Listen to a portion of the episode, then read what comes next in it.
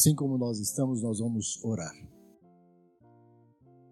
Querido Deus, que a tua palavra renove minha vida com sentido e propósito, que eu creia sempre e saiba esperar tudo de ti, entregando minha vida diária em tuas sábias e divinas mãos. Contigo continuo caminhando em frente, seguro e em paz, porque sei que estás sempre perto de mim. Me guardas de todo perigo e me proteges de todo mal. Que tua palavra toque meu coração e transforme minha vida. Que eu a receba como se Cristo mesmo falasse comigo pessoalmente. Em nome dele, te peço isso, querido Pai do céu. Amém. Muito estimados amigos, irmãos e irmãs, na fé no Senhor Jesus Cristo. Como você tem enfrentado o deserto? Sim, como você tem enfrentado o deserto diariamente? Todos nós sabemos o que é um deserto aquele geograficamente localizado, talvez não tenhamos frequentado nunca, mas sabemos o que é um deserto. É árido, cheio de pedras, muito raramente apresenta alguma vegetação, raríssimas vezes um oásis. Lá só vivem insetos, répteis, entre os quais escorpiões, cobras e aranhas. É lugar de temperatura, temperaturas extremas, escaldante durante o dia, gélido durante a noite, extremamente monótono, solitário e perigoso. Foi um lugar assim que Jesus enfrentou o diabo, e esse enfrentamento e vitória sobre o diabo foi indispensável na vida de Jesus antes de ele expressar o amor de Deus incondicional pela humanidade, até as últimas consequências na cruz. Pois esse lugar em que Jesus foi tentado é perfeitamente comparável à vida humana. Claro que a maioria de nós, como eu já disse, não frequentou um deserto de verdade, mas todo ser humano, indistintamente, sem nenhuma exceção, enfrenta o deserto da vida. E os cristãos o enfrentam de maneira muito, muito especial. Por quê? Porque se nós olharmos o contexto em que acontece a tentação de Jesus, vamos descobrir ou relembrar que foi logo após o batismo de Jesus. O mesmo acontece com o cristão uma vez na estrada, tomando consciência da realidade do mundo em que vive, pelo batismo, nós enfrentamos um verdadeiro deserto. Pelo batismo, como vai acontecer daqui um pouquinho, de maneira maravilhosa com a Alice, né? Nós teremos o batismo da Alice daqui um pouquinho. Pelo batismo, inicia a luta do novo homem contra o velho homem, a velha natureza humana. É lugar onde desenvolvemos valores espirituais, onde somos convidados a caminhar com Jesus. Mas também onde lidamos com nossas frustrações e, sobretudo, onde assumimos nossas fraquezas. É no deserto da vida, especialmente depois do batismo, que entramos em contato com as nossas reais necessidades e dificuldades. É no deserto da vida que descobrimos a abrangência e, o alcance da nossa fé. Aprendemos que a vida é a expressão clara do Espírito amoroso de Deus por nós. No deserto da vida, aprendemos que, munidos com o Espírito do amor, que é exatamente a própria companhia de Jesus conosco ao nosso lado, caminhando ao nosso lado, podemos enfrentar todos os desafios que ela nos impõe.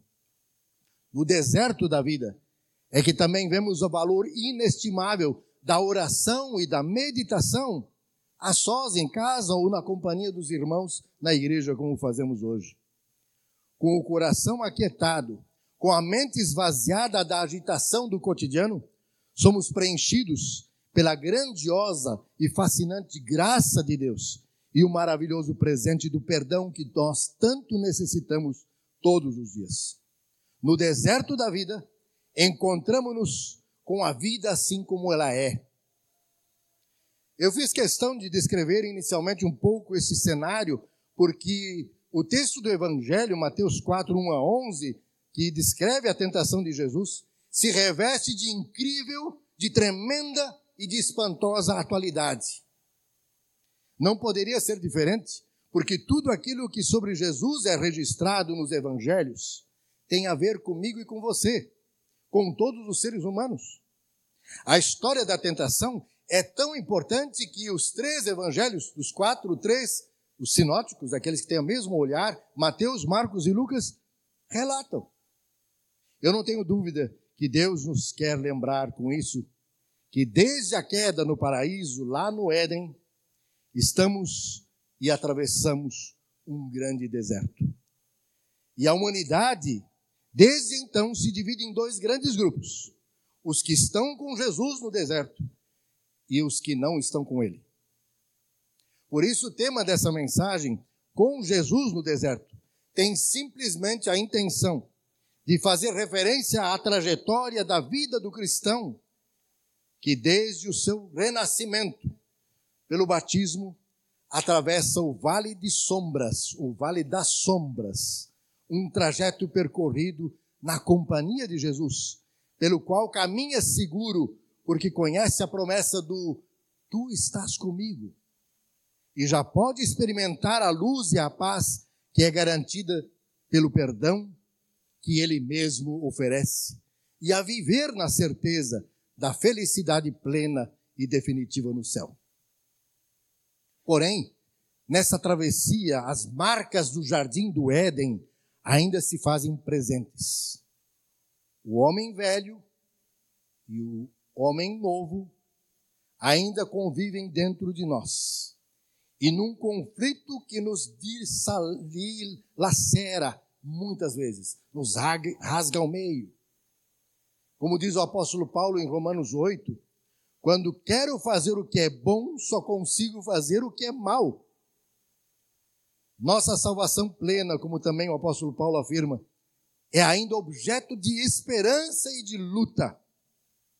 O jardim da ressurreição ainda está à nossa frente, e a luminosidade plena da Páscoa eterna ainda nos aguarda. Como afirmamos, não é novidade para ninguém, com certeza. A tentação está presente na vida da humanidade desde o início. Eva caiu em tentação. E isso marcou a vida dela pessoalmente, mas também a vida de toda a humanidade para sempre. Resistir ou cair em tentação requer uma opção pessoal, mas as consequências sempre são coletivas, para o bem ou para o mal. Sabemos bem disso. Pelo mundo afora, presidentes e líderes de países caem na tentação do poder, do amor ao dinheiro, da riqueza. Isso traz consequências para o presente e para o futuro de toda a humanidade. Guerras, doenças, doenças que não são cuidadas como poderiam pelo poder público, destruição da natureza, brigas e toda espécie de desentendimentos. O jovem que opta, por exemplo, por seguir no caminho das drogas, prejudica toda a sua família e não somente a si. A verdade, bem no fundo, é que a tentação bate a porta de todos sem exceção.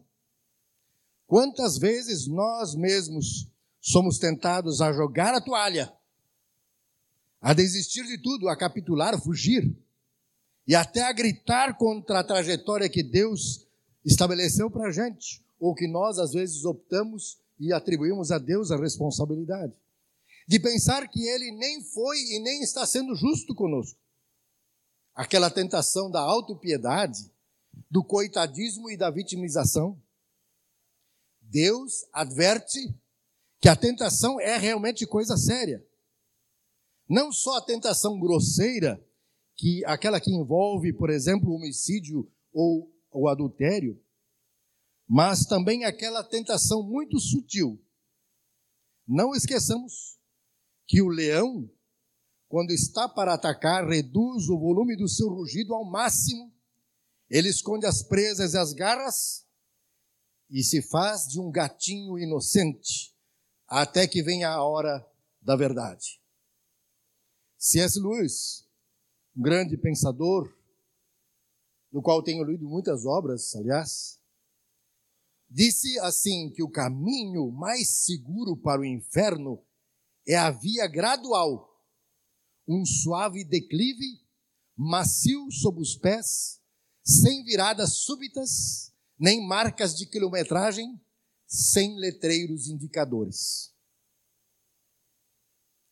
E também não caiamos na bobagem de pensar que precisamos ter experiência da tentação e do abismo para podermos avaliar a beleza da vida com Jesus. Ninguém é obrigado a experimentar a comida dos porcos para saber como é boa a comida na casa do Pai. Quando Lutero afirmou que não podemos impedir que os corvos voem sobre as nossas cabeças, mas podemos impedi-los que construam ninhos sobre os nossos cabelos, certamente ele estava pensando que a melhor maneira de espantar os corvos, e aqui talvez uma analogia com o próprio diabo, é estar na companhia de Jesus. Sinal incontestável de que nossa cabeça tem dono. Por isso, Deus nos convida à sabedoria, não prescindir nunca dela. Sabedoria, inteligência, conhecimento? Sim. Sabedoria que envolve todos os demais, as demais virtudes. De sempre de novo a sabedoria maior, de sempre de novo recorrer à sua palavra. Desde o Antigo Testamento, temos constantemente o alerta de Deus para que as pessoas não cedam à tentação. Dois textos apenas eu vou citar do Antigo Testamento. Provérbios 4, 26 e 27, tem esse sábio conselho. Pense bem no que você vai fazer, e todos os seus planos darão certo. Evite o mal e caminhe sempre em frente. Não se desvie nem um só passo do caminho certo.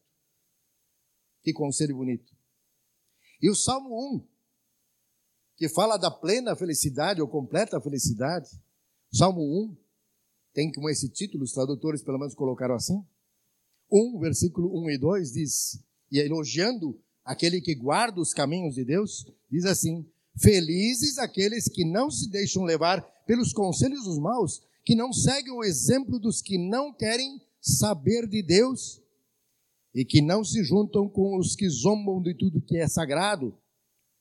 Pelo contrário, o prazer deles está na lei do Senhor e nessa lei eles meditam dia e noite. E no Novo Testamento, também há várias, várias. Eu li muitas, e aqui posso citar só algumas, porque senão a gente alonga demais essa mensagem. Várias recomendações para não se cair em tentação. Paulo, apóstolo, em 1 Coríntios, no capítulo 10, versículo 12, diz assim: Portanto, aquele que pensa que está em pé, é melhor ter cuidado para não cair. Em Marcos 14, 38, Jesus recomenda: vigiem e orem para que não sejam tentados. E a palavra mais conhecida por todos nós, na oração do Pai Nosso, em que Jesus nos ensinou a pedir: e não nos deixes cair em tentação. No Catecismo Menor, Martinho Lutero escreve, explicando esta petição, não nos deixes cair em tentação, escreve assim: Deus, na verdade, não tenta ninguém, mas pedimos nessa petição que Ele nos proteja e guarde, para que não sejamos enganados pelo diabo, pelo mundo e por nós mesmos, nem sejamos levados a crenças falsas, desespero e outra grande vergonha ou vício. E pedimos nessa petição que, mesmo sendo tentados, vençamos no final e mantenhamos a vitória. Mas vamos refletir um pouquinho sobre a narrativa das três tentações aqui narradas por, Mateus, o evangelista Mateus. Na primeira tentação, o diabo propõe a Jesus que transforme pedras em pães para saciar a fome. Jesus afirma que o homem vive também de pão, mas não só de pão. Sem uma resposta, sem a verdadeira resposta, a fonte da verdade e a fome da verdadeira saciedade, a fome que nós espiritualmente carregamos, a fome de felicidade plena e definitiva que nós carregamos em nós, sem este desejo, que em última análise é fome de Deus, do próprio Criador, o homem não pode ser salvo.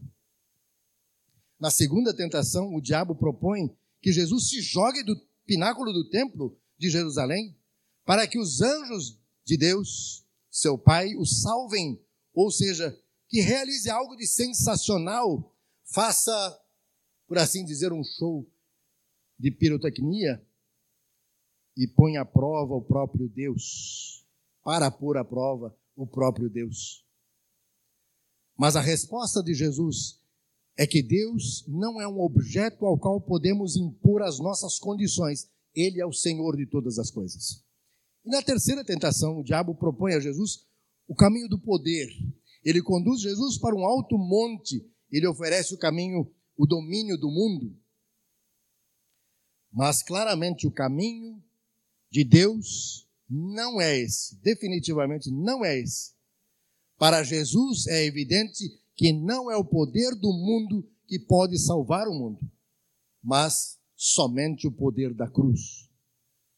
Qual é então a real proposta que o diabo faz a Jesus nessas três tentações? Sua proposta é instrumentalizar Deus, de usá-lo para os próprios interesses. Portanto, no fundo, a proposta do diabo é que nós nos coloquemos no lugar de Deus, removendo-o da nossa existência por completo, fazendo-o parecer supérfluo, descartável. Por isso, nesse tempo da quaresma, esses 40 dias que antecedem a Páscoa, a festa maior do cristianismo, a vitória sobre a morte, da vida sobre a morte. Nós somos convidados durante esse período a nos interrogarmos com seriedade: que lugar tem Deus na minha vida? Superar as tentações de submeter Deus a nós mesmos, aos nossos caprichos e interesses pessoais e reservar a Ele o primeiro lugar é um caminho que cada cristão deve percorrer sempre e sempre de novo.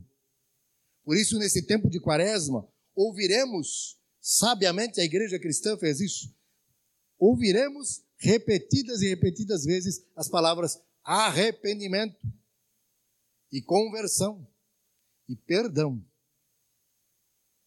Um sério e insistente apelo quando fala de arrependimento e conversão para que sigamos Jesus de modo que o, teu, o seu evangelho seja realmente o guia da nossa vida por inteiro. Não podemos ser cristãos como simples consequência de vivermos numa sociedade que tem raízes cristãs. Mesmo quem nasce de uma família cristã e é educado de maneira cristã, deve todos os dias renovar a escolha de ser cristão, ou seja, reservar a Deus o primeiro lugar diante das tentações que uma cultura anticristã, predominantemente anticristã, lhe propõe continuamente. Porque, de fato, meus irmãos e irmãs, as provações às quais somos submetidos na atualidade nunca foi diferente, mas nós costumamos dizer nosso tempo é pior. E talvez esse seja um pecado, não fazer uma leitura com lente de aumento da história da humanidade, que nunca foi diferente.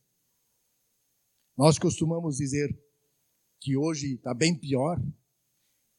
E às vezes até cometemos um erro gravíssimo também, que é fazer ser pecado aquilo que não é.